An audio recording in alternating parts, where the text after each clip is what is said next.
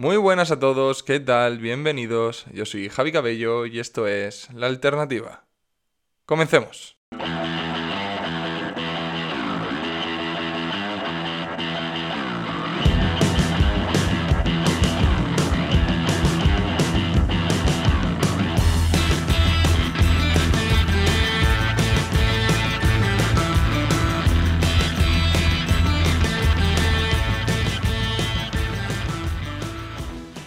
Bien, comenzamos con esta nueva entrega de la alternativa, capítulo número 13, donde nos vamos a centrar en lo que está pasando en España con el tema de la luz.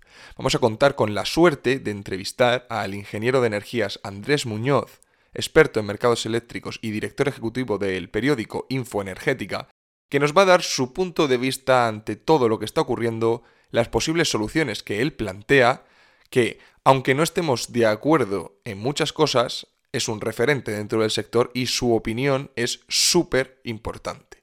Antes de empezar, me gustaría recordar que la entrevista estará publicada en YouTube con imagen, por si alguien la prefiere ver eh, de esa forma, y que a mí me hacéis un mundo si os suscribís, ya que es totalmente gratis, y si dejáis vuestro like y el comentario para posicionar mejor el vídeo, muchísimo mejor. Bien, y volviendo al tema de la luz, me gustaría hacer una pequeña reflexión importante, muy importante, sobre todo para aquellas personas que están preocupadas que están desconcertadas, que están incluso cambiando sus hábitos de vida para consumir en los periodos en los que ellos consideran más baratos y tal, que se informan a través de las televisiones, que simplemente se dejan guiar por rumores, por eh, cosas que le están diciendo la gente sin tener muy, mucha idea. En fin, para todas aquellas personas que les supone un problema y una gran preocupación este aumento de la luz. Bien, yo entiendo que el mercado energético y todo lo que conlleva es un tema complejo. Es un tema complejo, que está diseñado de una forma rara. Eh, además hay muchísimos actores eh, dentro de este juego. Eh, nunca se ha explicado. Es complejo. Yo eso lo entiendo. Yo eso lo entiendo. Y además no es tampoco muy atractivo a no ser que te encante, te dediques al sector, sientas muchísima curiosidad o simplemente tengas que hacerlo por narices, ¿no? Yo eso lo entiendo. Ahora, lo que no entiendo muy bien es por qué hay tanta gente que si de verdad está preocupada en lo que está ocurriendo y no se entera mucho, ¿por qué no intenta dedicarle tiempo a enterarse? Es complejo, pero oye, al final esto es nuestro bolsillo. Ahora mismo hay mucha gente que está preocupada, que está escuchando un bombardeo constante de información, escucha cifras, escucha que si Rusia, que si el gas, que si el precio del gas es lo que cierra el precio del mercado, que esto está provocado por tal y tal, y sabe que algo está pasando y aunque no se entera muy bien sabe que es malo. Que es malo para su bolsillo, que va a salir perjudicado, que esto va a provocar la subida de los precios, que tu factura puede ser altísima, entiende que algo pasa, que es malo, pero mm, bueno, como que está ahí, ¿no? Yo insisto desde aquí, porque creo que es mi deber, ya que tengo ciertos conocimientos sobre el sector, decir, oye, sí, es muy complicado. Es muy complicado, y lo admito. Pero lo complicado es entender cómo funciona el mercado. Tú, tu factura de la luz, lo que a ti te están facturando por lo que tú consumes, entenderlo, saber lo que te están facturando, saber lo que está haciendo la comercializadora que tengas eh, contratada en tu casa, no es tan complejo. Es decir, tú no tienes que ser un experto en mercados eléctricos para entender lo que tienes contratado en tu casa y ver si está bien, si está mal, etc. Es cuestión de interés, es cuestión de dedicarle un ratito con la factura en la mano, el móvil llamando a tu comercializadora y el maravilloso Internet abierto en el ordenador, lo único que necesitas para evitarte sustos. ¿Y por qué digo esto? Bueno, pues porque me sorprende que sí, se está hablando muchísimo sobre el tema de la luz. Todos los medios de comunicación están hablando que si el megavatio hora, que si mercado regulado, que si tal, no sé cuánto, pero nadie está diciendo, oye, vamos a ver. Lo primero aquí es, ¿sabéis lo que tenéis contratado? Vamos a entenderlo y en función de eso tomamos medidas. Es decir, tú no puedes estar hablando en televisión sobre estas horas son más caras que las otras, que tal, no sé cuánto, porque eso, que a lo que se refieren, ya lo digo yo desde aquí, es en el mercado regulado, en ese mercado en el que tú pagas en función de la hora del día, a los únicos a los que le afecta eso. Pero tú, puedes tener perfectamente contratado una tarifa fija las 24 horas del día, o una por discriminación horaria, o una tarifa de noche, o cualquier cosa así. Eso nos está explicando. Entonces, antes de hacer caso a la televisión, antes de hacer caso a cualquier blog, antes de hacer caso a mí incluso, antes de escucharme a mí, lo primero es entender lo que tenéis contratado y cómo funciona vuestra comercializadora, si estáis en mercado libre, si estáis en mercado regulado, etc. ¿Y cómo se consigue eso? Como digo, dedicándole un poco de tiempo. Y en función de eso vais a poder tomar medidas, vais a poder elegir una cosa u otra y os vais a evitar sustos. Que esto no quiere decir que si dedicarais el tiempo necesario para entender y tal, eh, vayáis a conseguir el descuento y el chollo de la vida. Porque no es así, porque es cierto que las cosas están subiendo y vais a tener que pagar más. Tarde o temprano estaréis pagando más. Pero al menos vais a saber lo que tenéis contratado y de todas las opciones que hay en el mercado, vais a poder elegir la que más se adapte a vuestras necesidades dentro del percal que hay con el tema de la luz. ¿Vale? Esto es muy importante, muy importante, porque estoy seguro que mucha gente de la que me oye ahora mismo no sabe muy bien exactamente qué tiene contratado. No sabe si está en mercado regulado o en mercado libre. No sabe si paga más a las 7 de la mañana que a las 3 de la tarde o paga lo mismo. Entonces, eso es la parte fundamental. Y esto lo digo porque yo recibo al día, desde que empecé a hablar sobre el tema de la luz, un montón de mensajes, un montón de mensajes diciéndome, Javi, tal, no sé cuánto, la comercializadora, mira lo que me ha hecho tal. O Javi, por favor, ¿me puedes mirar la factura esta tal? Pasándome sus facturas de luz. Es decir, vale, ¿y qué quieres que te diga yo? ¿Qué quieres que te diga yo? ¿Qué quieres que te asesore? Lo primero es que la entiendas y yo no puedo dedicarme a ir explicando esto. Yo puedo dar mi opinión sobre ciertos temas, oye, si es algo urgente, yo puedo tal, puedo echaros un cable, pero esto, eh, al final, el que lo paga sois vosotros. Y además, ya os estáis fiando de mí, que me parece bien y me, y me, y me, y me enorgullece, pero no es lo correcto. No es lo correcto. Y eso es importante. Vosotros, ahora mismo, con una llamada a vuestra comercializadora y con el papel delante, vais a saber exactamente dónde estáis. ¿Vale? Dicen, oye, mira, pues, pues tú estás en mercado regulado. Vale, pues ya al menos ya sé algo, yo sé que estoy en mercado regulado, vamos a ver cómo funciona. O te dicen, no, tú estás en mercado libre con esta tarifa, con este tipo de tarifa, y consumes esto, o sea, pagas por consumir esto, tal, tal, tal, no sé cuánto. Bueno, pues yo ya lo sé. Y en función de eso, y viendo eh, pues diferentes comercializadoras, viendo, escuchando algunos vídeos en los que te explican cuándo está, no sé cuánto, puedes sacar unas conclusiones y decantarte por lo que mejor se te ajusta. Por ejemplo, yo aquí me voy a mojar. Igual que me mojo en la entrevista. Estar en mercado regulado ahora mismo es pegarse un disparo en la mismísima entrepierna. Para que veáis. Ahora, los que no sabéis si estáis en mercado regulado o en mercado libre, ahora mismo como estáis temblando. Estáis temblando, diciendo, joder, como esté en mercado regulado, a ver qué hago, tal. Y de la misma manera que os digo que hay gente que está en mercado libre con unas tarifas que son basura, súper altas, eh, ¿qué? Ahora esa gente está diciendo, joder, mi tarifa, tal, no Pues lo que intento haceros ver es que tenéis que al menos ser conscientes de lo que pasa. Mirar, un ejemplo muy claro. Cuando empezó a subir la luz, porque si bien es cierto que ahora eh, estamos marcando unos precios absolutamente alucinantes, aunque bueno, yo decía lo mismo hace 4 o 5 meses, em, ahora mismo estamos mucho más altos que, que nunca, pero los precios llevan muy altos, muy altos desde agosto del año pasado, ¿no? Bien, pues durante todos estos meses de precios altísimos, las televisiones hablando y tal, mucha gente me decía, joder Javi, pues yo estoy pagando lo mismo. Yo no, no estoy notando esta subida de la luz. Incluso algún mes he pagado menos que de costumbre. ¿Cómo puede ser esto? Tal, no sé cuánto. Creyendo que, bueno, que esto pues es algo que, que se dice, que afecta a algunos, tal, no sé cuánto. Pues eso simplemente porque teníais un contrato en Mercado Libre con unos precios eh, pactados cuando, cuando hicisteis el contrato con vuestra comercializadora, que aunque lo hicierais hace 25 años, eso se va renovando, siempre que estés en... Eh, se puedan ofrecer esos mismos precios y tal. Y lo que ha pasado es que ese contrato tiene una fecha que aún no ha llegado de, de, de fin de contrato. Y cuando os renueven, ya os lo digo yo, cuando llegue el día de la renovación, no os van a mantener los mismos precios, yo los van a subir. Y entonces ese mes va a ser el día que os peguéis un susto. Porque sí, te pueden subir los precios, eh, eh, prácticamente sin avisarte, porque eh, si no denuncias el contrato te envían una carta y te suben los precios, en fin, en función de la comercializadora, ¿no? Y ahí es donde llegan los sustos. Ahí es donde llegan los sustos. Y la gente se agobia porque dice, bueno, esto, y esto es alto, esto es, esto es bajo, esto, yo es que llevo 25 años con esta comercializadora y yo nunca me he enterado tal. Bueno, pues, joder, ha llegado el momento de enterarse. Si bien es cierto que antes, pues tu factura de la luz podía variar entre 25 y 50 euros y era una cosa asumible y tal, y a la gente, pues bueno, joder, habré gastado mucha luz este, este mes o habré gastado muy poca luz este mes en función de lo que le hayan cobrado. Bueno, pues ha llegado el momento, que nunca es tarde, de sentarse a decir, vale, vamos a entender qué pasa aquí, qué tengo contratado y qué me conviene mejor. Y es gastar un rato. Esta es una reflexión que hago, además en la entrevista también la hacemos, que es Oye, un problema que tenemos aquí nosotros. Eso también ha pasado de toda la vida con el tema del teléfono, ¿verdad?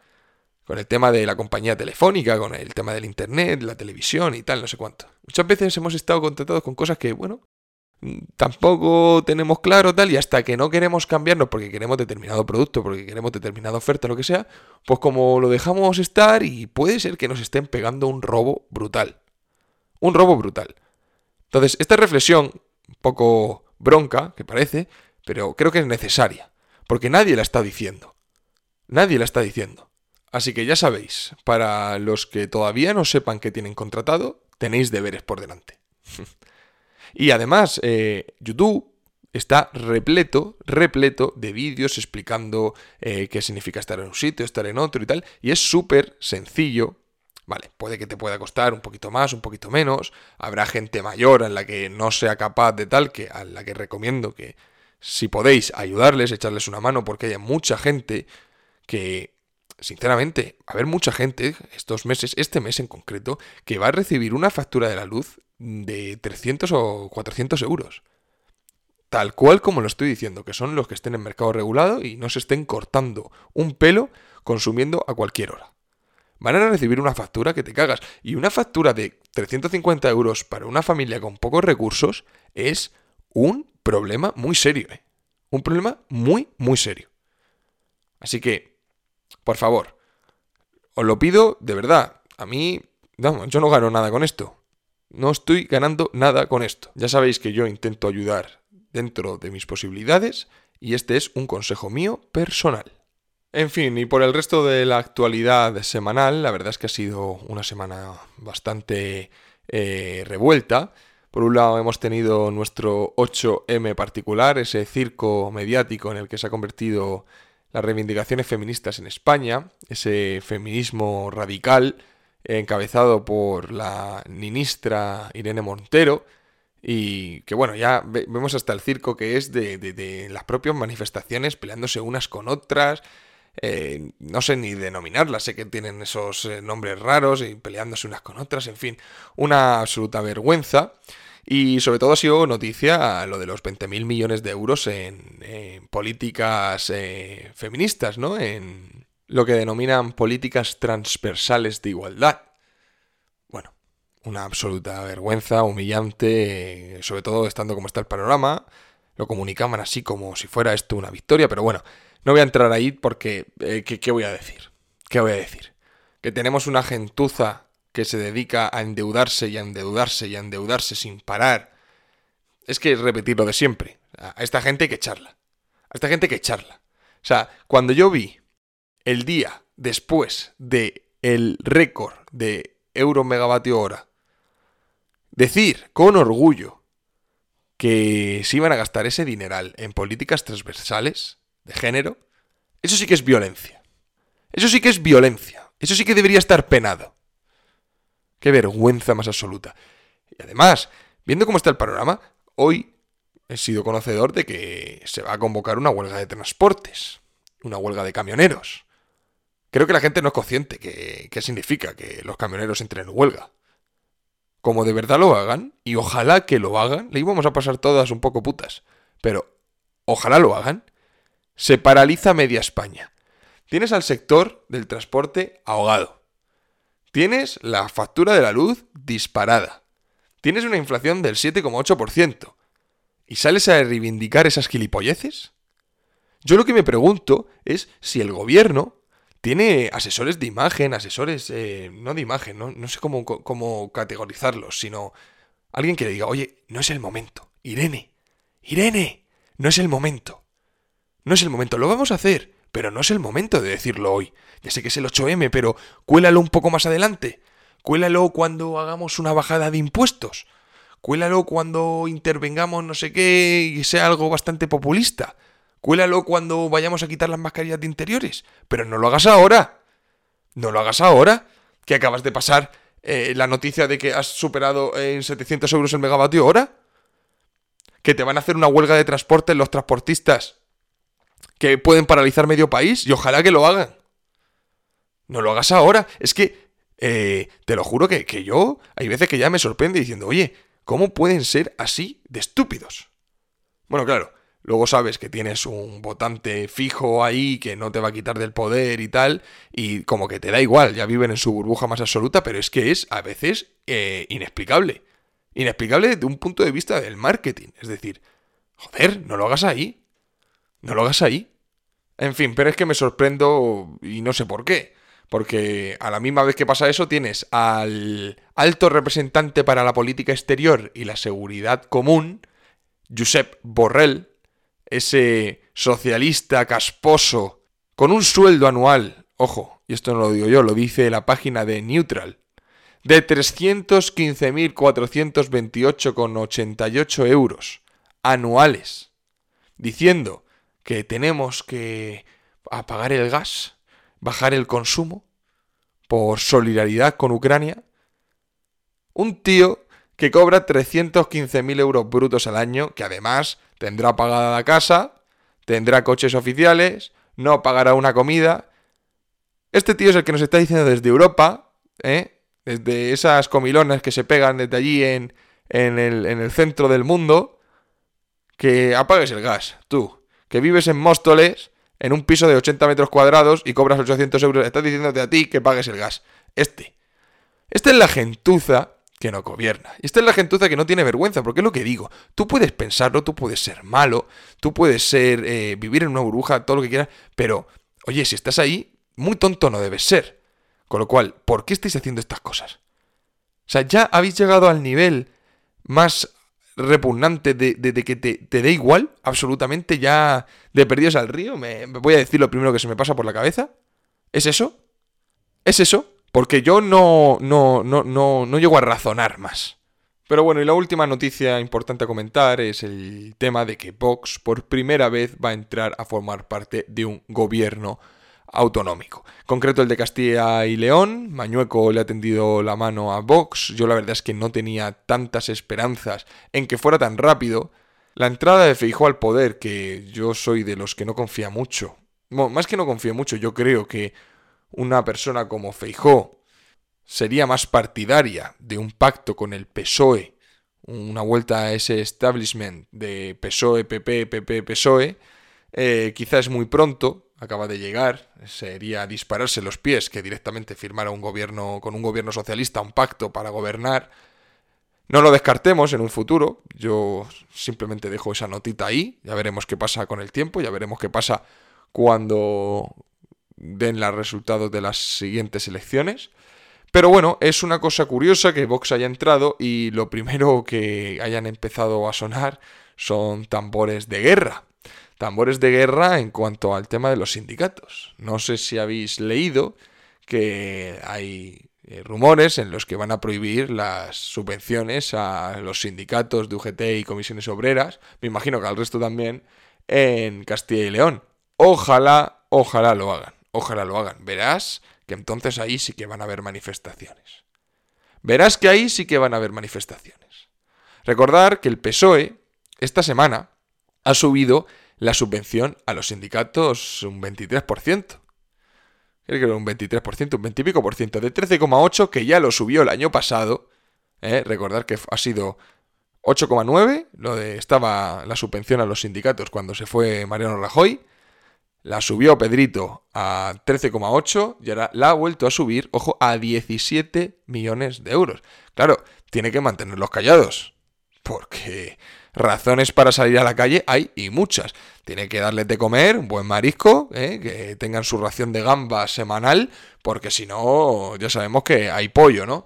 ya verás cómo va a ser curioso, porque como retienen las subvenciones a los sindicatos, de verdad, ojalá que lo hagan, vamos a ver un fenómeno curioso, vamos a ver cómo en Castilla y León hay manifestaciones y en el resto de España no. Va a ser muy curioso porque ya eh, les quedan pocas formas de tapar la careta come gambas que tienen. Les queda poquito. Pero bueno, es algo curioso. Y en cuanto a este pacto de Vox con, con el PP, ha sido un acto totalmente lamentable, lamentable, que los procuradores del PSOE negaran el saludo al presidente de las Cortes por simplemente ser eh, de Vox.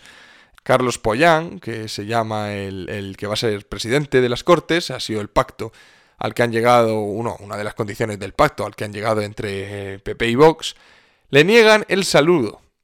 Una, falta de decoro, una falta de educación, eh, bueno, eh, propia de, de, lo que estamos viviendo, ¿no? De la degeneración más absoluta de la política española, pues en su máxima expresión, que es negar el saludo porque es así, además van y recogen, por supuesto, su acta, eh, se la recogen, vamos, por, vamos, solo faltaba, juraban, prometían, hacían el, mono, y, luego cuando iban a recoger, pues no, no les daba la mano. No sé si han visto las imágenes, son, pues eso, el circo, el circo. O sea, es que hablar de estas cosas es que es, o sea, la verdad es que no sé ni por qué lo he metido, porque coges y dices, oye, estoy hablando de cosas serias y es que me encuentro a estos monos, a estos, a estos, eh, bueno, pues una falta de decoro eh, lamentable, o sea, lamentable, eh, propio de un país, pues eso, subdesarrollado. En fin, amigos, así estamos. Es que no, no, no puede haber mucho más. ya, ya estamos cansados de ver cosas así, ya es, deja de sorprendernos, pues eso Estamos asumiendo ya que es un circo, ya todo vale. Ya puedes ir, salir al Congreso en pantalón corto y una camiseta de tirantes que diga la talla 38 me aprieta el chocho. O cosas así, ya es que ya da igual. Ya aquí no, no hay decoro. ¿Os acordáis? Bueno, os acordáis, yo, yo no, no, no era ni consciente en, en esa época. Pero me acuerdo un vídeo que vi hace no mucho, que era cuando José Bono, Pepe Bono, ese ser del que algún día hablaremos, era presidente del Congreso y, le echaba la bronca a algunos diputados por no llevar corbata. Era curioso, ¿eh? Y los, invitaba a salir directamente. No es que, no es que les diera un toque, sino que les decía que se fueran. Fijaros cómo ha degenerado la política desde entonces. Eh, no, no hay mucho más que decir. En fin, amigos, vamos a pasar con la entrevista. Recordaros de nuevo lo del tema de YouTube. Eh, que ahí podéis ver la entrevista con imagen. Por favor, suscribiros, que es gratis, tanto a iBox como a YouTube. Intentar, si en la medida de lo posible, darle un like, dejar algún comentario, eso me ayudaría muchísimo. Y espero que disfruten la entrevista, aprendan y, eh, sobre todo, recuerden que este domingo vamos a hacer un directo con la persona invitada para responder a todas las preguntas. Ese directo se queda colgado en, mi perfil de Instagram, Ciudadano Alternativo, y eh, espero que les sirva mucho y les pueda ayudar. Vamos con ello.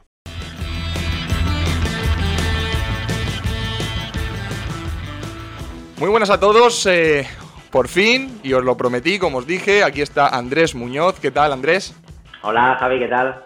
Bueno, os comenté que iba a venir un experto, en, no solamente en mercados energéticos y tal, sino en todo lo que viene siendo el mundillo. Es el director de, un periódico, Infoenergética, y, y, que por supuesto os recomiendo que visitéis. Y además yo lo conocí a través de su canal de YouTube, que se llama igual, Infoenergética. Yo cuando empecé a trabajar en el mundillo, eh, al principio que no tenía ni idea, me puse a buscar información por todos lados y encontré, encontré su canal y aprendí muchísimo.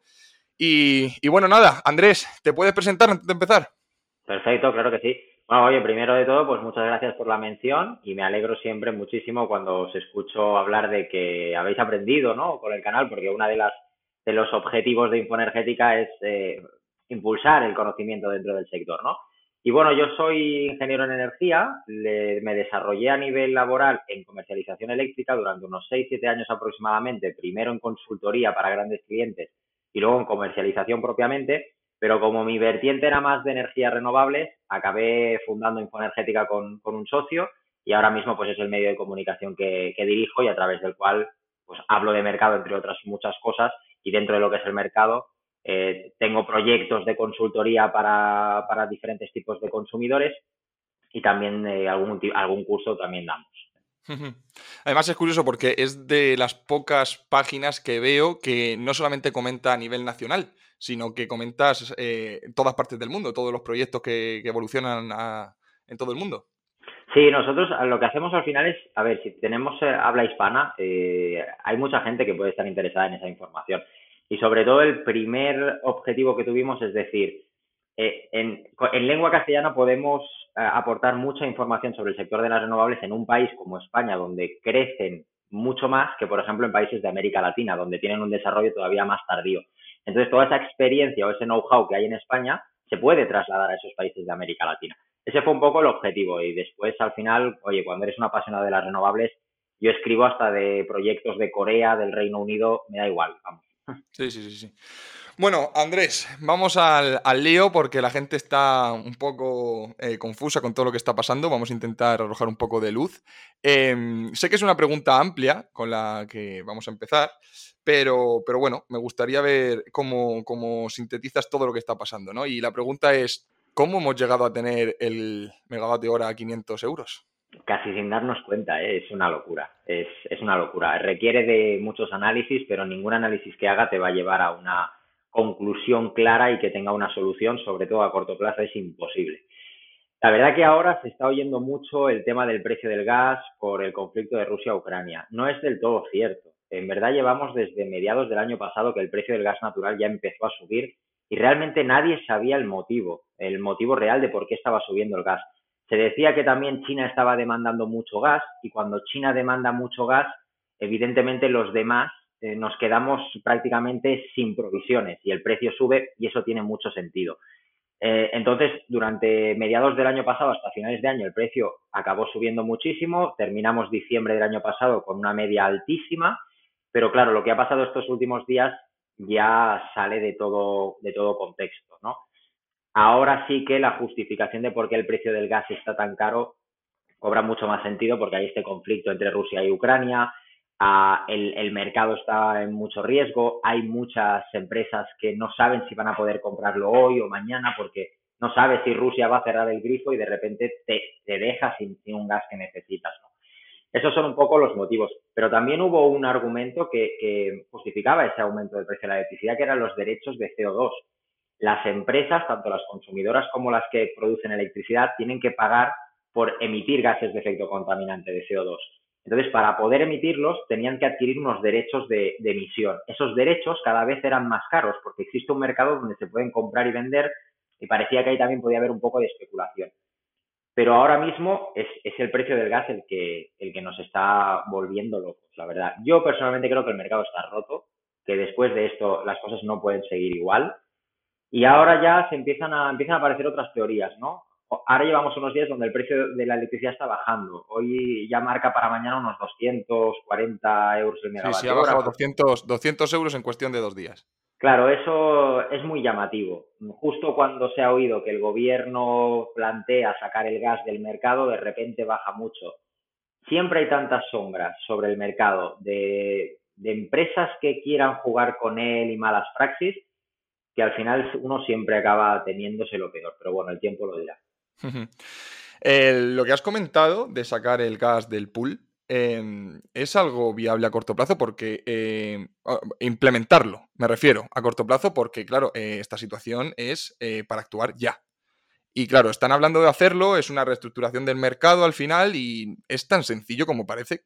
No, definitivamente no. De hecho, no es para actuar ya, es para actuar hace tres meses, por ejemplo, que teníamos que haber actuado, ¿no? Pero claro, llega un punto en el que sí. A corto plazo es imposible. A corto plazo tienes que, modificar muchas cosas, sobre todo a nivel burocrático, administrativo, que luego las empresas adapten una nueva metodología de compra en el mercado de remuneración. A corto plazo no se puede hacer. Lo único que se puede hacer a corto plazo es ofrecer ayudas, ofrecer facilidades a los grandes consumidores, sobre todo a la industria electrointensiva, y, ir trabajando de manera paralela en, una nueva fórmula, ¿no? Una nueva fórmula que puede ser sacar ese gas del, del, mercado y de una manera parecida a la que se hace en otros países con otras tecnologías. Por ejemplo, en Francia la nuclear está fuera, entre comillas, del mercado, se calcula la remuneración que necesita la nuclear para ser rentable, a eso se le aplica un porcentaje lógico y de esa manera el nuclear siempre tiene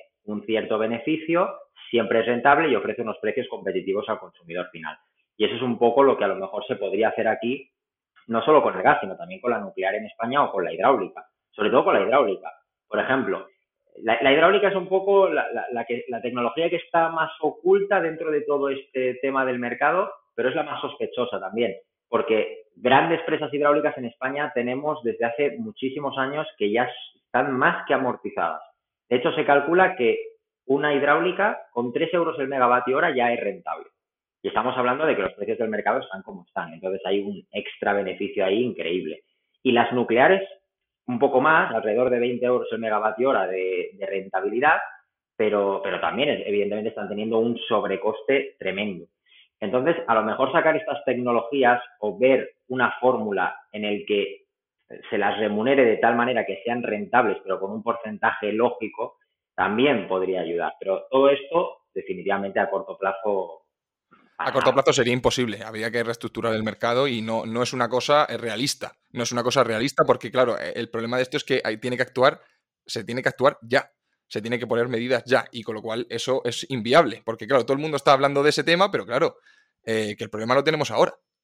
Sí, es que, es que a corto plazo no se puede porque e, e, es, una, es un cambio que afecta a tantos segmentos del sector que el que no cae, pues cae su vecino, ¿no? Quiero decir, al final las comercializadoras también van a tener que aprender a entender este mercado, de repente puede que haya menos oferta. Eh, al final lo que, lo que está pasando es que las empresas intenten no ir a comprar al mercado. Y esto es algo que yo explico también en, eh, en, en TikTok, lo explicaba en algún vídeo, porque generalmente en los medios de comunicación por la noche, cuando tú ves las noticias, em, me parece que no se explica del todo bien. Porque tú ves el típico ejemplo de una persona que está en su casa y, le, y está diciendo, uy, es que hoy no pongo la lavadora a las 8 de la noche porque voy a pagar muchísimo por la electricidad. Y dan a entender como que esa es la única opción que tenemos los consumidores residenciales de pagar la electricidad. Y no es verdad. Esa es la opción del PVPC, el precio regulado que es una tarifa a la que nos podemos acoger los que tenemos menos de 10 kilovatios contratados y que históricamente siempre ha salido muy bien y ahora está saliendo muy mal. Entonces, tú puedes salir de esa modalidad, ir a Mercado Libre y buscar otras opciones de precios fijos que nada tengan que ver con el mercado. Y ahora, ahora lo que nos encontramos es que las grandes eléctricas son las que pueden ofrecer unos precios muy competitivos. ¿Por qué? Porque no están comprando energía en ese mercado que está loco.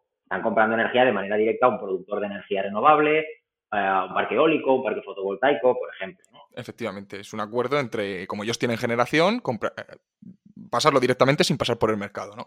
Pero antes, de entrar en el tema de, bueno, pues eso, al final el, tema de las tarifas y demás, y demás volviendo a, esas tres soluciones que se escucha, sobre todo en lo que tú dices de los medios de comunicación, para actuar, está esa de remodelar el mercado eléctrico, que como dices, no es viable a corto plazo. La otra sería lo que hablan de, no, vamos a quitar ese dinero, ese dinero caído del cielo, que se llama, esos ingresos caídos del cielo, que se llama, que se llama a, esta, a estos productores que, le, cuesta muy poco generar la energía y cobran una millonada. Y el otro es actuar directamente sobre una reducción de cargos, peajes, impuestos y tal.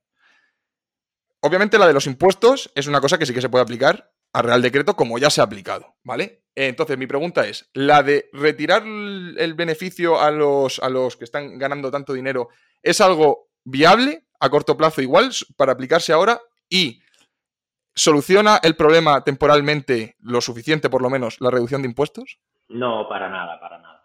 Para nada, no lo soluciona. O sea, el tema de los impuestos ya lo vimos el año pasado se, quitaba el impuesto eléctrico, se reducía el IVA, pero ¿en qué repercutía en la factura final? Muy poco, es que estamos hablando de unas cantidades muy pequeñitas. Entonces, lo que hay que actuar es en lo grande. Eh, en cuanto a la remuneración esa extra que ganan las eléctricas, algunas tecnologías, el problema está en que no todas las tecnologías tienen los mismos costes. Y además, quien lo justifica es el propio operador de esa central. Yo no puedo decir que todas las nucleares eh, tienen el mismo coste, porque no es verdad, cada una tiene su tecnología, cada una tendrá unos años más o menos de operación, una estará comprando el uranio a un precio, otra estará comprando el uranio a otro precio, entonces eso no es del todo cierto. Entonces tú puedes hacer un recorte masivo, pero puede que estés perjudicando, realmente perjudicando a algunos, a algunos operadores de centrales. Entonces tampoco es una solución. Y es que ese es el problema, que nos encontramos que a corto plazo no hay para nada una solución. Esto es algo que también, ah, también es verdad, no podíamos prever. O sea, el mercado se diseñó de una manera que era una manera eficiente, que era promover que las tecnologías que, valga la redundancia, son más eficientes, entren al mercado a ofrecer electricidad. De modo que el ciclo combinado, por ejemplo, el que quema gas natural, las centrales que despachan, que es el término que utilizamos, entren a vender al mercado cuando son más eficientes, es decir, cuando piden menos euros por su megavatio hora producido si tú no entras, te está obligando a ser más eficiente en un futuro. Y claro, a efectos prácticos, pues siempre había estado bien y en la teoría todo funcionaba. El problema ha sido pues cuando ahora ninguna de las centrales de ciclo combinado es eficiente, los precios suben muchísimo y sobre todo los beneficios extra a quien, a quien más se está señalando son, es a las hidráulicas. Porque si nosotros tenemos la curva de producción de electricidad, digamos que cuando acaba la nuclear, la eólica y la fotovoltaica y otras renovables, que son las primeras que entran, hay un hueco hasta que aparecen los ciclos combinados. Ese hueco está cubierto por la hidráulica. Entonces, ahí la hidráulica se maneja en unos intervalos que puede pedir entre 15 euros el megavatio hora o entre 500, que sabe qué es lo que el ciclo combinado va a pedir y sabe que va a entrar porque se necesita el ciclo combinado. Entonces, la hidráulica puede decir, a mí, costa, a mí producir electricidad me cuesta 499 euros, porque sé que a 500 va a entrar el ciclo combinado, yo produzco toda la electricidad que pueda con hidráulica y me llevo 499 euros por el, por el megavatio, ¿no? Entonces, eso son sombras que, que planean el mercado, pero la historia, pues, eh, ha pasado en otras ocasiones. Entonces, solución, mira, yo, yo, yo diría, eh, para los residenciales, Evidentemente no hay que hacer publicidad a las compañías eléctricas, pero hay que explicarles que no estás supeditado a estar al PVPC, que cojas tu factura de electricidad, que hagas una de dos, que mires quién te factura, que cojas esos, ese nombre y lo pongas en Google y veas qué tipo de tarifa está ofreciendo, o que directamente busques si en algún punto de la factura pone PVPC, tarifa regulada o lo que sea. Si lo recurso, algo así. Exacto. Si lo pone, huye, huye, eh, métete en internet, busca otras opciones. Ahí es donde, ahí es donde iba a entrar. Eh, yo eh, intento todos los días, sobre todo cuando recibo estas preguntas, sobre todo, oye, el mercado eléctrico, entenderlo todo es muy complicado porque es muy extenso. Ok. Entender cómo te están facturando, quién te está facturando, de qué manera, no es tan difícil. Necesitas un poquito de tiempo y, y es que un vídeo en YouTube de 10 minutos que hay 40.000 te explica eh, tu compresión de la factura, ¿no? Entonces, em, ante esto, me confirma que el PVPC está muerto. Sí, yo, yo, yo creo que sí. A ver, yo creo que, está muerto. algo tiene que cambiar para que, para, que, para que vuelva a estar vivo. El problema es que si tú miras los números, en verdad hay muy poca gente que ha dejado de estar en PVPC. O sea, todavía hay muchos consumidores en PVPC. Y eso es únicamente porque no hay la información o, no estamos sabiendo comunicar a las personas que existe otra, otra manera, que existe otra opción. Porque eh, yo fui el primero que en cuanto vi, yo estaba en PVPC en mayo, en abril, y cuando empecé a ver el panorama, oye, yo cambié y, ya está, ¿no? Entonces te vas a, a, donde puedas. Entonces yo creo que el PVPC sí, sí, sí está, está muerto como tal, eh, y además van a tener que haber cambios y vamos a ver, no sé, de, qué manera se regula, porque es una tarifa que se supone que tiene que proteger a los consumidores vulnerables y no solo no los está protegiendo, sino que es que además los que comunicamos, oye, pues algo está faltando para que la gente siga estando en PVPC. Desde luego. Más, fíjate si está perjudicando el PVPC, que el otro día estuve leyendo, no, no me puse a calcularlo, pero que eh, estar en PVPC ya ni con bono social, que el bono social es una cosa que, te puedes, eh, que puedes adquirir cuando estás en PVPC solamente, ¿vale? Y si reúnes unas ciertas condiciones, eh, y te hace un descuento bastante grande. Quien tenía antes el bono social pagaba muy poco de luz. Pues ahora, incluso estando en PVPC con bono social, sale peor que estar en una tarifa de mercado libre. Sí, así es. Es que el descuento del bono social creo que puede llegar a un 25%, pero claro, estamos hablando de que el precio está pues un 200, 250% más que, que años anteriores. Entonces ya ni siquiera con el bono social. No, no. Es, tremendo lo que está pasando. Entonces, yo invito a la gente, sobre todo a nivel residencial, oye, mira, mm, sin decir nombres, las grandes eléctricas están ofreciendo eh, opciones muy competitivas porque pueden hacerlo, evidentemente, porque pueden hacerlo. y al final, si quieres ahorrar, te tienes que ir a esa moda. Entrando ahí con el tema de las grandes eléctricas, em, han quebrado muchas comercializadoras. Han quebrado muchas comercializadoras. Hay cientos de comercializadoras en España, eh, que eso es otra de las cosas que la gente no sabe, que ven que existen las primeras 10, y, pero hay cientos de comercializadoras y han quebrado muchas. ¿Esto puede llevar a la quiebra de otras tantas? ¿Y ya no tan pequeñas? Sí, sí, sí, muchísimas. De, de hecho, o sea, hay, hay, como tres tipos ¿no? de comercializadoras, las grandes, las medianas y las pequeñas. Las pequeñas se ahogan o se mueren, básicamente, ¿no? Y están quebrando, como tú dices, un montón. Las medianas lo que están haciendo es las que pueden absorben a las pequeñas. Compran su cartera de clientes, eh, las absorben básicamente y las grandes sobreviven. Entonces lo que vamos a ver es una constricción del mercado. Mientras que antes pues teníamos muchísimas ofertas, ahora vamos a tener un pastel menos distribuido y, lo que están aprovechando las grandes es a recuperar todo ese terreno que los últimos años se había perdido. O sea, los últimos años ya veías que más gente era consciente de que no tenías por qué comprarle siempre la electricidad a las mismas, que da igual quién tenga la infraestructura y, y quién te facture, que son empresas diferentes. Entonces ahí habían perdido mucho terreno las grandes eléctricas y yo creo que ahora lo van a recuperar. y eso a largo plazo eh, me temo que puede ser malo, ¿no? Entiendo, eh, cuanto menos competencia, más puedes hacer lo que te apetezca y al final eso perjudica. Sí, a ver, realmente, o sea, eso es totalmente cierto pero además en el mercado las grandes casi siempre han podido hacer lo que querían, porque aunque hubiera un libre mercado y mucha competencia, el pastel nuevamente no está repartido de manera equitativa. Pero es que aparte hay otro problema, que es la destrucción de empleos. Al final, que, una gran eléctrica tenga más contratos o más suministro no va asociado a que necesite más plantilla, porque tienen sus sistemas. Eh, lo que se está haciendo es que se están destruyendo comercializadoras que tienen en plantilla 50 o 100 trabajadores que se tienen que buscar la vida pues eh, de, de alguna otra manera, ¿no? O sea que, bueno, al final es una cadena, ¿no? La electricidad es un commodity y nos, nos, nos afecta en todo.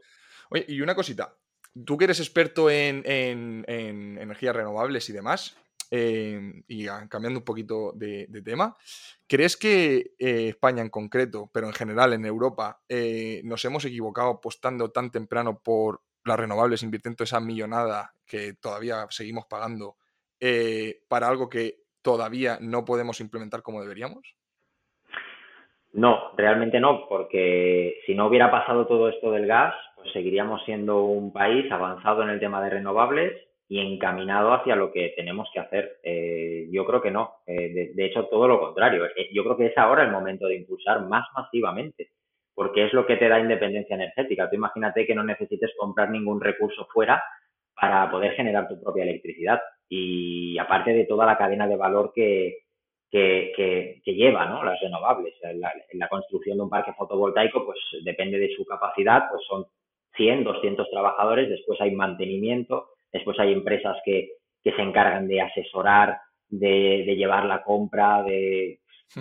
sí, sí, sí, la cantidad de empleos es, es, brutal. Sí, sí, eso estamos de acuerdo. La historia es, em, claro, mientras la energía no se pueda almacenar a gran escala, mm siempre vamos a tener, bueno, de momento y por lo que parece en los próximos años, vamos a seguir eh, dependiendo de, no renovables, ¿no? Y claro, aquí entra eh, las apuestas por la nuclear hoy en día, sabiendo que construir una central nuclear, aparte de que es carísimo, hasta dentro de 8 o 10 años no es una tecnología que vayas a rentabilizar. Eh, claro, tienes que tomar una decisión ahora para los próximos 10 años. Y sabemos que las renovables, en España tenemos más suerte, pero en otros países es que es inviable. Entonces, eh, ¿deberíamos apostar más por la nuclear o deberíamos seguir teniendo la cabeza puesta en las renovables? Entiendo que no consideras a la nuclear dentro de, no renovable, pero sí de energía verde, como la acaba de considerar Europa. No, o sea, por definición no. Eh, yo no estoy en contra de la nuclear. La verdad es que no. Me parece que es una tecnología de respaldo que, que, si se hubiera apostado en su tiempo más por ella en lugar de por el gas natural, quién sabe, ¿no? Es lo que le ha pasado a Francia. Pero, ¿qué hubiera pasado si hubiera sido el uranio el que subiera de precio como el gas natural? Pues estaríamos en las mismas. Al final estás dependiendo de un recurso que no es tuyo. Pero la nuclear es una, es una gran tecnología de respaldo que, que, lo, que el problema que tiene es que, bueno, pues si hay una fuga o los residuos, pues esas complejidades pues tienen un efecto demasiado negativo, ¿no? Que puede empañar todos los beneficios que tiene. Y en España los beneficios son muchos. El precio de la electricidad, contra más nuclear haya, o hubiera, mejor dicho, más económico. No emite gases de efecto invernadero. Dan garantía de suministro las 24 horas del día, cosa que no todas las tecnologías pueden. Lo que pasa es que ahora apostar por la nuclear, como tú, has dicho, eh, es absurdo, porque cuando ya estén operativas, ves a saber cómo va a estar en ese momento el mercado y ya no, invertir en esa tecnología ya no es rentable. Entonces ahora ya estamos tarde para, para cambiar de rumbo y cambiar esa apuesta. La apuesta en España tiene que ser sí o sí energías renovables. Hay un tema muy importante que es el que tú mencionas, que es que no podemos garantizar electricidad eh, solamente con renovables. Y es verdad, vamos a necesitar el almacenamiento energético, pero también existe la hibridación. Es decir, eh, nosotros sabemos cuándo la fotovoltaica va a producir electricidad, no va a ser por la noche. Y sabemos que por la noche sí produce electricidad la eólica. Entonces, en esa complementariedad de ambas, con otras tecnologías renovables que sí que dan eh, electricidad a las 24 horas, como la termosolar, por ejemplo, y en España hemos sido un, líder mundial en termosolar en el sur, bueno, empresas que ahora, por desgracia, no están bien como Abengoa, eh, pues tenía las, las, primeras centrales termosolares que producen electricidad, que con el calor lo guardan para poder producir electricidad cuando no hay sol. Entonces, opciones hay. Lo que pasa es que ahora el mercado lo que nos está diciendo es invierte masivamente, apuesta masivamente y además es la opción correcta porque aunque eh, no estamos hablando de que ya el año que viene, si ahora instalamos un montón de megavatios verdes, ya el año que viene ya somos independientes, no es así, pero a largo plazo es lo que necesitamos y es, y es lo, que va, lo que va a pasar. lo que pasa es que esto, em, claro, aplicado a España, aplicado a Europa, a los países occidentales eh, desarrollados, eh, tiene su argumento. Pero claro, em, tú este, este, este argumento en, India no lo puedes sostener. No. No lo puedes sostener. Al igual que no puedes sostener ahora que se pongan a invertir en centrales nucleares. Porque no lo van a hacer. Entonces, eh, claro, mm, hablamos del tema de contaminación y tal cuando tenemos a India y a China, por ejemplo, sabiendo que es que no va a quedar más manera. Y tampoco es que le puedes explicar a una economía que se está desarrollando ahora que haga un cambio brutal en, ¿no? Sí, totalmente. Eh, eso está fuera de nuestro control. Eh, es lamentable porque al final tú haces muchos esfuerzos y al final entre dos países lo tiran todo por tierra. De hecho, hay un dato que, es tremendo. En, en 2021, si no recuerdo mal, a veces me hago un poco de lío con los años, pero en 2021 China instaló más megavatios de carbón nuevos que todo lo que se había desmantelado en todo el mundo. No sé si en todo el mundo pues habían eh, se habían desinstalado cerca de 200, ahora me lo invento los números, no me acuerdo exactamente, eran unos 230 aproximadamente, pues China instaló 260. Entonces, quedaba en nada el proceso de descarbonización del mundo porque un país pues necesite energía y, recurra a lo, a lo, fácil, ¿no? Pero bueno, eso no quiere decir que, bueno, si ellos lo hacen mal, pues nosotros también, ¿no? Claro, claro, claro. Lo que pasa es que es, es fácil debatir con, ese, con esa historia el argumento de, claro, oye, vamos a pagar ahora las consecuencias nosotros o vamos a mm, pagar más, vamos a tener que destinar ese dinero en renovables en vez de destinarlo en otras cosas eh, que pueden ser más o menos importantes para la sociedad, cuando a efectos prácticos de contaminación mm, no vamos a conseguir nada. Claro, tú, ahí está el debate, ¿no? Porque es lo que tú dices, oye, porque lo haga uno mal, no tengo que hacerlo yo mal. Pero claro, eh, cuando estás eh, pasando las, con perdón, putas, porque estás pagando una barbaridad de luz, el argumento verde es que es normal que a la gente se le caiga, ¿sabes? El, problema que tenemos es que como sociedad, hasta que el problema no nos está dando en la cara, no llegamos a actuar. ¿Qué, pasó con el COVID?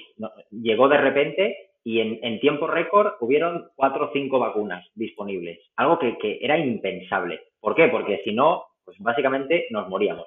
Entonces, con el, con el cambio climático, que yo entiendo, bueno, no entiendo, pero lo respeto que haya gente que, que, no, que no crea, pero nos, nos va dando. Lo que pasa es que nos va dando poco a poco. Entonces, somos como esa metáfora de, de una rana en una olla, ¿no? Si tú tienes una olla de agua caliente y tienes una rana dentro, si el agua se va calentando progresivamente, la rana ni se entera y se quema y se muere. Pero si eh, la rana está fuera y la tiras a esa olla de agua con agua hirviendo, ella va a saltar. Eso es un poco lo que nos está pasando. Bueno, es, un debate complicado, la verdad, las cosas, las cosas como son, porque claro, ahí ya no es que entren solamente en los que no crean en el cambio climático, sino los que creen en el cambio climático, pero claro, eh, cuando pasan frío les da igual, que esa, es la, complicación. Bueno, y después de esta reflexión, y volviendo al tema de, lo que nos toca a nosotros en nuestra factura y tal, una pregunta a ti como divulgador. Yo como, como intento también hablar sobre el temita e intentar concienciar a la gente y demás, eh, ¿por qué crees que ¿Por qué crees que, uno, no estamos informados? Dos, no se han hecho campañas de, información, incluso de las grandes eléctricas, que, te ofrecen algo, pero no intentan explicarte eh, esa, esa, desgana que ahora mm, nos da sustos. Yo creo que la desgana empezó cuando a ciertas empresas no les interesaba que la gente entendiera exactamente el funcionamiento del mercado. Después, tampoco está regulado que todas las empresas facturen de la misma manera en su factura eléctrica. Tú antes decías, eh, interpretar una factura eléctrica no es complejo, y estoy de acuerdo contigo, pero cada factura que tú mires de diferentes compañías eléctricas, todas son diferentes. Unas ponen los términos en un sitio, otras en otro, unas llaman a, unas incluyen unos cargos en un concepto, otras en otro. Entonces, si tú llevas toda la vida con la misma y te acostumbras a esa factura, la entiendes rápido. O si la encuentras por internet, la entiendes rápido. Pero si vas cambiando de comercializadora, te, tienes que detener un ratito en ello. Entonces, yo creo que desde un primer momento nunca se ha explicado bien o nunca se ha querido hacer que la gente entienda las opciones que hay en el mercado por intereses y luego eso, eso se ha quedado. Y entonces, como te digo, es que el ejemplo, el ejemplo que te he puesto antes es muy llamativo porque me pasó hace dos, dos noches. ¿eh? Yo estaba viendo con, con mi mujer, estábamos viendo el telediario y salió este ejemplo que te digo de una mujer poniendo el microondas y diciendo que, que no podía poner. Entonces, claro, yo pensaba, yo como consumidor, si lo viera mi abuelo, por ejemplo, diría, ya, no, tengo nada que hacer, no enciendo las luces, no hago nada. Y no es verdad, no es verdad. Entonces nadie se está dedicando a decir hay otras opciones, solamente las eléctricas. Tú puedes ver el anuncio de Iberdrola, de Endesa, de Naturgy que dicen plan estable, cuando, no sé qué dice el, anuncio de Iberdrola de ahora mismo, dice algo como cuando todo está eh, inestable, nosotros te ofrecemos un plan estable, ¿no? De 24 horas. Bueno, pues alguien se ha dedicado a entender qué es ese plan estable. Ese plan estable, por ejemplo, no tiene nada que ver con cómo esté la volatilidad del mercado. Entonces, no es verdad que yo tenga que estar en casa sin, sin, encender la luz, fijándome en las horas en las que pongo la lavadora. No, no es así. Entonces, lamentablemente, perdona, hay, hay todavía muchísimo trabajo y muchísima necesidad de seguir divulgando, de seguir comunicando y de seguir haciendo entender algo que ojalá ya hace años se hubiera entendido. Claro, claro, claro. Y ya no es eso, ya el estable la gente no lo entiende, pero si entras en, que es una de las cosas que, que bueno, cada uno, eh, que existe, existen tarifas más personalizadas, de discriminación horaria, de, oye, incluso para una segunda residencia, que la parte fija te la ponen más baja y la parte variable te la ponen más alta, pero cuesta, o sea, cuesta ver cómo la gente, oye, no, no, no, no, no se para a, verlo, ¿no? Entonces, ya que te tengo aquí te, y te voy, a, te voy a aprovechar todo lo que puedo, mm, ¿podrías explicar, ¿vale? Y, perdona por, por esta, por, ponerte ahí contra la pared, pero ¿podrías explicar básicamente en qué se compone una factura en las tres partes en las que se compone? Hablando de impuestos, parte fija y parte variable. ¿Te atreves? Sí, a ver, es, es, complicado hacerlo así de la nada, ¿no? Sobre todo para intentar hacerlo entender. Porque tú cuando tienes una factura eléctrica, primero de todo tienes dos partes. Una que es la potencia contratada y otra que es el consumo de energía, ¿no? En la potencia contratada, en verdad no te vas a tener que detener mucho, porque tú lo que pagas ahí es eh, una, la capacidad que tiene tu piso de que puedas encender todo lo eléctrico y que no salten los plomos, ¿no? Contra más alta sea esa capacidad, más cosas vas a poder enchufar y viceversa. Entonces, ahí hay unos términos que están regulados por normativa, que es la, potencia contratada. Aunque hay comercializadoras que juegan un poco con ese término, en verdad no es, no es mucho donde te tengas que fijar. Y del total de la factura, ahora representa muy poco, porque todo se lo está llevando la parte de la energía, ¿no?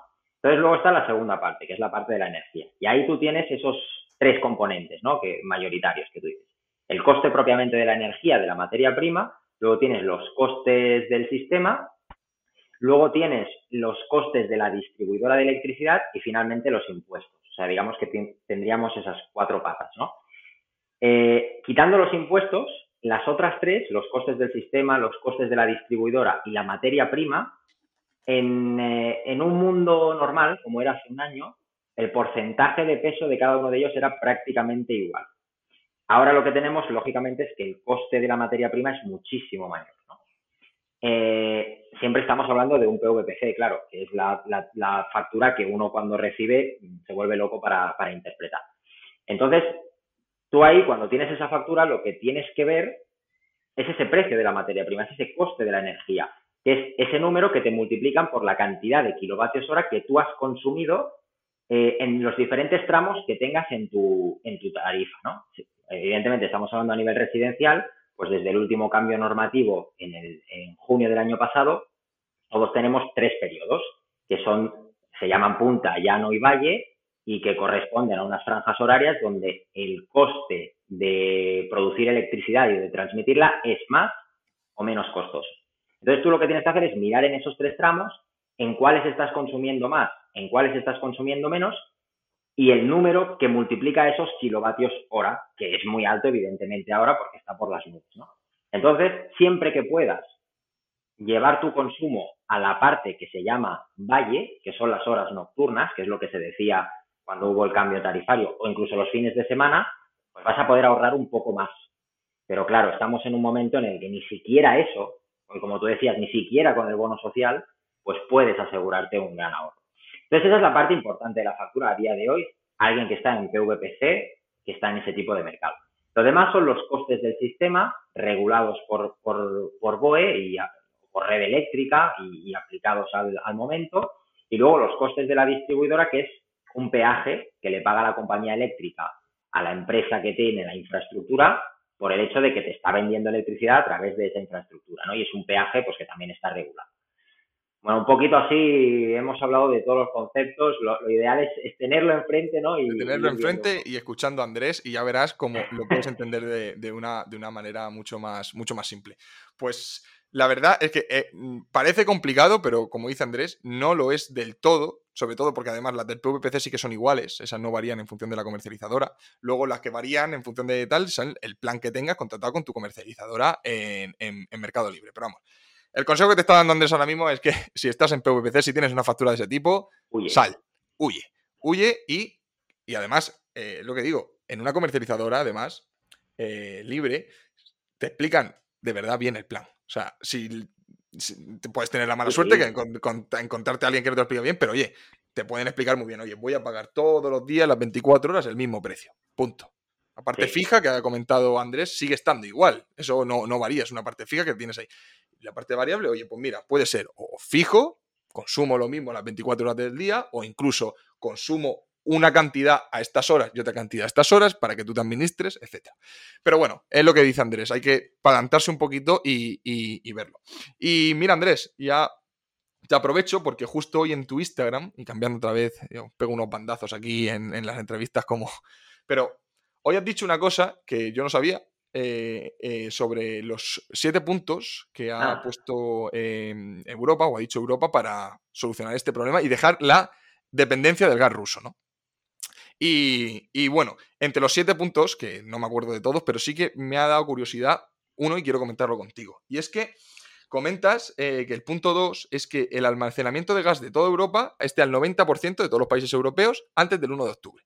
Pero claro, luego el punto 4 te comenta que hay que diversificar la, compra de gas. Entonces, ahora mismo, lo que te está diciendo básicamente es que no le compres a Rusia, diversifícate y tenlo el 1 de octubre. Claro, esto complica mucho las cosas, ¿no? Sí, sí, sí, muchísimo, claro. a nivel operativo, de repente tienes que, ir a los mercados donde ya compras gas, a comprar muchísimo más, creer que ellos te lo pueden suministrar, porque no, no solamente venden a Europa, ¿no? Argelia, Nigeria, Estados Unidos no solamente venden gas a, Europa. Pero básicamente es eso, es lo que tú dices. Pero sí. Sí, sí, perdona. Si te obligan a, tener esa, porque al final me imagino que serán, no serán recomendaciones, ¿no? Serán, si se aplica, se aplicará a nivel tal. Si te obligan a tener esas reservas antes del 1 de octubre y ahora mismo no las puedes eh, adquirir de Rusia y las adquieres de Estados Unidos, por ejemplo, el coste te puede incrementar mucho. ¿o no? Sí, lo que pasa es que, a ver, realmente son más recomendaciones y orientaciones y objetivos, pero no vinculantes. O sea, al final lo que ha hecho la Unión Europea es establecer unas directrices para que todos los países intenten actuar de esa manera. Entonces, puede ser que pagues el gas a algunos mercados más caro de lo que se lo pagabas al mismo mercado antes, pero seguramente nunca va a ser más caro de lo que se le está pagando ahora a Rusia, ¿no? Y además de, toda esa dependencia que, se ha generado durante tantos años del país. Pero es una manera de decir, bueno, tenemos que tener las espaldas cubiertas y tener nuestras necesidades de gas cubiertas eh, lo máximo posible a través de comprar más a, los mercados que nos lo venden. El gas, por ejemplo, de, Estados Unidos siempre ha sido mucho más caro que el de Rusia, ahora ya no, ¿no? evidentemente. Y el gas que nos salía más barato siempre pues era el de Argelia. Pero Argelia no solamente nos va a vender gas a nosotros, ¿no? Además, luego en Europa también hay un problema de infraestructura, que ahora también se estaba analizando mucho. Y, si se construyeran oleoductos de España a Francia, que es un poco el nexo de, de conexión, ¿no? Pero claro, eso también lleva un coste, lleva un tiempo, se tiene que estudiar, no, no es tan sencillo, ¿no? Pero bueno, ese es un poco el, plan. A ver cómo va. Claro, eh, el problema ahora está con Rusia, pero em, igualmente puede venir de la parte de Argelia, ¿no? Ya nos encontramos un problemón cuando nos cerraron el grifo de uno de los dos gasoductos que nos conectan con, Argelia. Eh, si nos cierran el otro estaríamos bastante jodidos y además sabiendo, sabiendo que Argelia es un aliado histórico de, Rusia. Lo que pasa es que, claro, el primer aliado es el dinero y no le podrían pagar. Argelia no cedería, esa es mi opinión, ¿no? Pero eh, estaríamos dependiendo igualmente y podría ser terrible. Es que ese es el problema de depender energéticamente de recursos que no son tuyos. Eh, aunque sea un mercado eh, internacional, todo libre, de libre comercio, cuando estás hablando de algo de necesidad, como es la electricidad, o como pasa con el combustible, con la gasolina, claro, que está supeditado a lo que pase en esos países, en esos mercados. Entonces, la tendencia de la transición energética no es solo aportar por las verdes contra el cambio climático, es de poder tener y aprovechar tus propios recursos para cosas que son básicas y necesarias, ¿no? Y que además pues, ofrecen multitud de ventajas. Tiene toda la razón del mundo, lo que pasa es que entramos en el debate que habíamos tenido antes, ¿no? Eh, es algo complicado, es algo que, entra a debate, pero, pero bueno. Oye, Andrés, y, ya que estás aquí, ya porque también además es que mm, me gusta porque eh, yo suelo entrevistar aquí a mucha gente emprendedora que tiene sus propios negocios, ¿qué tal? Y, ya para, ir finalizando, Infoenergética, me gustaría saber, porque es que me parece un periódico bastante bueno, sobre todo para estar informado en general de, cualquier noticia si te interesa el mundo de la energía, sobre todo si te interesa el mundo de las renovables. Eh, me gustaría que explicara brevemente un poquito cómo, cómo empezó y, sobre todo hacia dónde va. Porque, mm. claro, cuando tú tienes una revista, bueno, una revista, un periódico y tal, además, eh, ¿cómo es descalable esto que, estás haciendo? ¿Cuáles son tu, visión a futuro en cuanto, a la, en cuanto al periódico? Bueno, a ver, eh, en, primer lugar, el, la idea de negocio me vino gracias a mi socio, ¿vale? Yo tengo un socio que ya tenía un medio de comunicación prácticamente igual, pero para otro sector de nada que ver. Entonces, él, él juntó que yo tenía conocimiento, que a mí me apasionaba el tema de las renovables, y entonces fusionamos ese conocimiento que tenía él de llevar un medio de comunicación con, con un poco pues mi, mi vertiente, ¿no? Eh, lo que pasa es que ya lo adquirí ya un poco todo, eh, aprendí y sigo aprendiendo todo lo que puedo de manejar un medio de comunicación y, empezó así, ¿no? Entonces, Infoenergética empezó como un medio de comunicación sobre energías renovables, pero 2.0. ¿Por qué 2.0? Porque hasta el momento en el que nacimos, que fue hace unos tres años aproximadamente, tres años y medio, todo lo que tú veías era meterte en una página web y leer, y leer, y leer, y leer. Y nosotros, nuestra generación, muchísimas veces nos enteramos de mil cosas porque abres Facebook, porque abres Instagram, porque ves Twitter, incluso ahora porque ves TikTok y te enteras de muchísimas cosas, es que en cualquier cosa, ¿no? Entonces, lo que nosotros queríamos era tener un medio de comunicación adaptado a, lo que ahora se necesita, ¿no? Entonces, empezamos a impulsar mucho pues, las redes sociales, canal de YouTube em, y evidentemente una página web. Entonces, el objetivo es ser un medio de referencia en el tema del sector de las renovables, de que los, los proyectos, los avances, las políticas de los países siempre de habla hispana, aunque a veces hago alguna, eh, meto pues algún otro país, pues sea un medio de referencia, ¿no? Que si la gente quiera saber de renovables, quiera tener conocimiento, pues que google infoenergética y, y lo vea, ¿no? Entonces ese es un poco el, el objetivo y por suerte, pues, pues mira, es un emprendimiento que por suerte pues va, funciona muy bien por ahora y ojalá que siga así y yo siempre me alegro un montón cuando hablo con, con personas como tú que me decís que, oye, que nos ha servido, que empezamos a verlo y aprendimos mucho. A mí me alegra infinitamente porque ese es uno de los objetivos, ¿no? Intentar trasladar lo que, el conocimiento que uno sabe. Sí, sí, sí. yo, a mí como, es que no me importa decirlo, yo por las mañanas antes de empezar a trabajar, eh, normalmente llego y me pongo ahí con el, café, con el cafecito y me pongo a ver, me veo el periódico La Energía por encima, más o menos, tal, leer noticias, tal, y luego me paso por Infoenergética a ver, a, ver, qué, a ver qué encuentro, claro, exactamente. Y ya que habláis de muchos países y tal, y quitándonos España de en medio, de los países de habla hispana, eh, ¿hay alguno que esté despuntando que consideres que, oye, está haciendo las cosas muy bien, ojito este país, que va a coger... Sí, bueno, Chile ha llevado la delantera eh, hace mucho tiempo. Eh, la verdad que es un ejemplo para toda la región de Sudamérica. Pero ahora mismo los más, más atractivos o que más están acelerando, Colombia. Colombia ha dado un acelerón increíble desde el 2018. O sea, está haciendo políticas muy atractivas para atraer inversionistas. Luego Brasil, porque también Brasil tiene una gran eh, dependencia de producir electricidad, ¿no? Porque todo se basa en la hidráulica, como en toda Latinoamérica, ¿no? Al final la hidráulica es la tecnología mayoritaria y bueno, para todos los que no creen en el cambio climático, año tras año se ve un ciclo hídrico cada vez más diferente, ¿no? Y les ponen muy, muy en riesgo. Entonces, Brasil, por esas necesidades que tiene y por el potencial que tiene, también tiene, tiene mucho interés. Luego hay países incluso más pequeños, como por ejemplo Ecuador, que también están empezando a hacer subastas, atrayendo inversionistas para grandes proyectos, ¿no?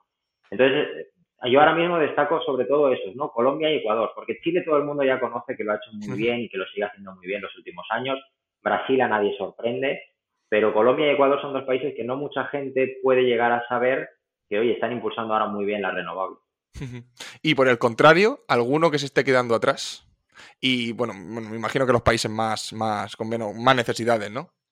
Sí, a veces sorprende porque hay países con, mucha pobreza que, en verdad avanzan en ese, en ese tema, ¿no? Por ejemplo, Centroamérica, El Salvador, Guatemala o Nicaragua son países donde la, renta per cápita es muy baja, pero como tienen necesidades energéticas y la tecnología es tan competitiva, a día de hoy construir un parque fotovoltaico les es más rentable que construir una central de gas natural, apuestan por estas tecnologías. Entonces eso es, es beneficioso. Pero hay países que están muy estancados. El más estancado, desde mi punto de vista, por ejemplo, es Perú que desgraciadamente tiene, pues en la inestabilidad que tiene política, tiene ahí una enorme barrera para que las renovables crezcan como deberían crecer, por ejemplo. ¿eh?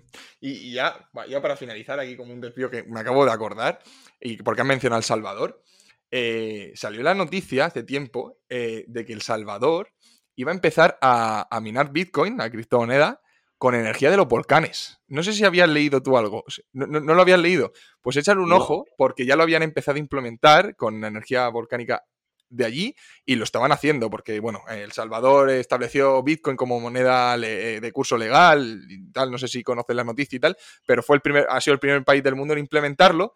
Y claro, se quejaban de que la minería Bitcoin consume muchísima electricidad, y es verdad, consume muchísima para minarla, ¿no? Y claro, eso le achacaron y hicieron algo, por eso quería preguntarte por si sabías algo, porque tengo, quiero, quiero informarme un poquillo sobre el tema, porque empezaron a utilizar energía de los volcanes para hacerlo. Y claro, ahora que han mencionado a El Salvador, fíjate, un país como, como, como El Salvador, que, es lo que es y tiene muchísimos problemas y es muy pobre, estaba haciendo cosas como esa, con lo cual, pues me, me, chocaba, ¿no? Como tú dices, los países que a veces sorprenden, ¿no? Sí, sorprende muchísimo. No, la verdad que no tenía ni idea de esto, ¿eh? Y muchas veces me pasa, hay un montón de cosas que uno se No, claro, no puedes saber todo. No, eh, pero, pero sí, sí, sí, es súper llamativo cuando hay países que tienen un recurso y lo aprovechan muy bien. Por ejemplo, ahora Bolivia con el, eh, tiene el salar de Uyuni y en el salar de Uyuni hay infinidad de litio. El litio es considerado pues el oro del, del futuro, ¿no? Por, por sus aplicaciones para las baterías, etcétera. Eh, entonces, el país que se posiciona bien con un recurso que tiene, mm, pues es llamativo. Y, con, energía de los volcanes o con la geotermia, pues pasa. Hay países que tienen que tienen un potencial geotérmico, ¿no? Bajo, bajo el, suelo terrestre, pues hay mucho calor y se puede aprovechar para generar electricidad y calor. Y, siempre es llamativo, ¿no? Conocer todos esos casos. Bueno, pues Andrés, ha sido un placer tenerte aquí estos 45 minutos, no te quito más, más tiempo. Eh, para los que esto se va, a publicar el domingo, ¿vale? Para los que lo, que lo estén viendo justo el domingo. Eh, tendremos a Andrés el domingo por la noche, si es posible, eh, en un directo en Instagram para que podáis contestarle todas las, todas las preguntas que, queráis. Y nada, muchísimas gracias Andrés, espero que te vaya muy bien, espero que, tu periódico vaya muy bien y, que sigas divulgando porque haces una, una gran labor. Pues muchas gracias, Javi. Lo mismo te digo. Eh, encantado de, charlar aquí un ratito contigo. También te deseo los mayores éxitos en tus, en tus canales, en tu emprendimiento. La verdad que lo haces estupendamente. Yo también en mi canal de YouTube habrás visto que entrevisto, que hago de moderador en muchas charlas. Entonces, cuando te pones en el otro lado, que ahora me ha tocado en el otro lado, también se agradece porque a mí me gusta a veces también más ser entrevistado que el que entrevista, pero te felicito también por, por, tu, por tu iniciativa y seguiremos en contacto y si esto se publica el domingo, pues si esta noche se puede, pues oye, os invito a que preguntéis todo lo que queráis, vamos a hablar, si no lo sé, os lo digo, no lo sé, como esto de la energía de los volcanes que acaba de decir Javi de El Salvador, o sea que sin ningún problema. Bueno, Andrés, muchísimas gracias, ¿eh? Que vaya bien. Gracias, Javi, igualmente. Bueno, pues esta fue la entrevista con Andrés. Espero que la hayan disfrutado, hayan aprendido, al menos hayan reflexionado, que es lo que siempre se intenta buscar. Eh, es un auténtico crack. Eh, su periódico eh, no, ya no es por, darle bola, sino es verdad, yo lo, lo reviso muchos días, que tiene artículos muy interesantes, sobre todo porque si te interesa el mundillo, pues eh, estar informado es fundamental. Y ver los proyectos que se van desarrollando a lo largo del mundo, pues te da ideas y te hace, centrarte en otras cosas, no solamente aquí lo que está pasando aquí en España y tal. Está muy bien. La verdad que fue todo un placer, yo aprendí mucho con él al principio, sus vídeos explicando cómo funciona el mercado eléctrico y tal, su canal de YouTube, la verdad es que es bastante bueno. Y, y nada, la verdad que fue un honor, espero tenerlo pronto de nuevo. Pero bueno, hasta aquí el capítulo de hoy. Muchísimas gracias por haberme acompañado otro domingo más, o otro lunes, otro martes, en función de cuándo escuchen, en función de cuándo se guarden este ratito. A mí me llena de orgullo cuando recibo mensajes diciendo que mira, estamos viendo la entrevista, o mira, estoy entrenando y estoy tal, o mira, estoy de camino a la universidad y estoy escuchando tu podcast. No os hacéis una idea de lo feliz que me hacéis, eh, lo agradecido que estoy y espero que cada vez seamos muchos más. Que pasen una buena semana, que les vaya muy bien, tengan mucha suerte, trabajen duro y nos vemos donde siempre. Un saludo.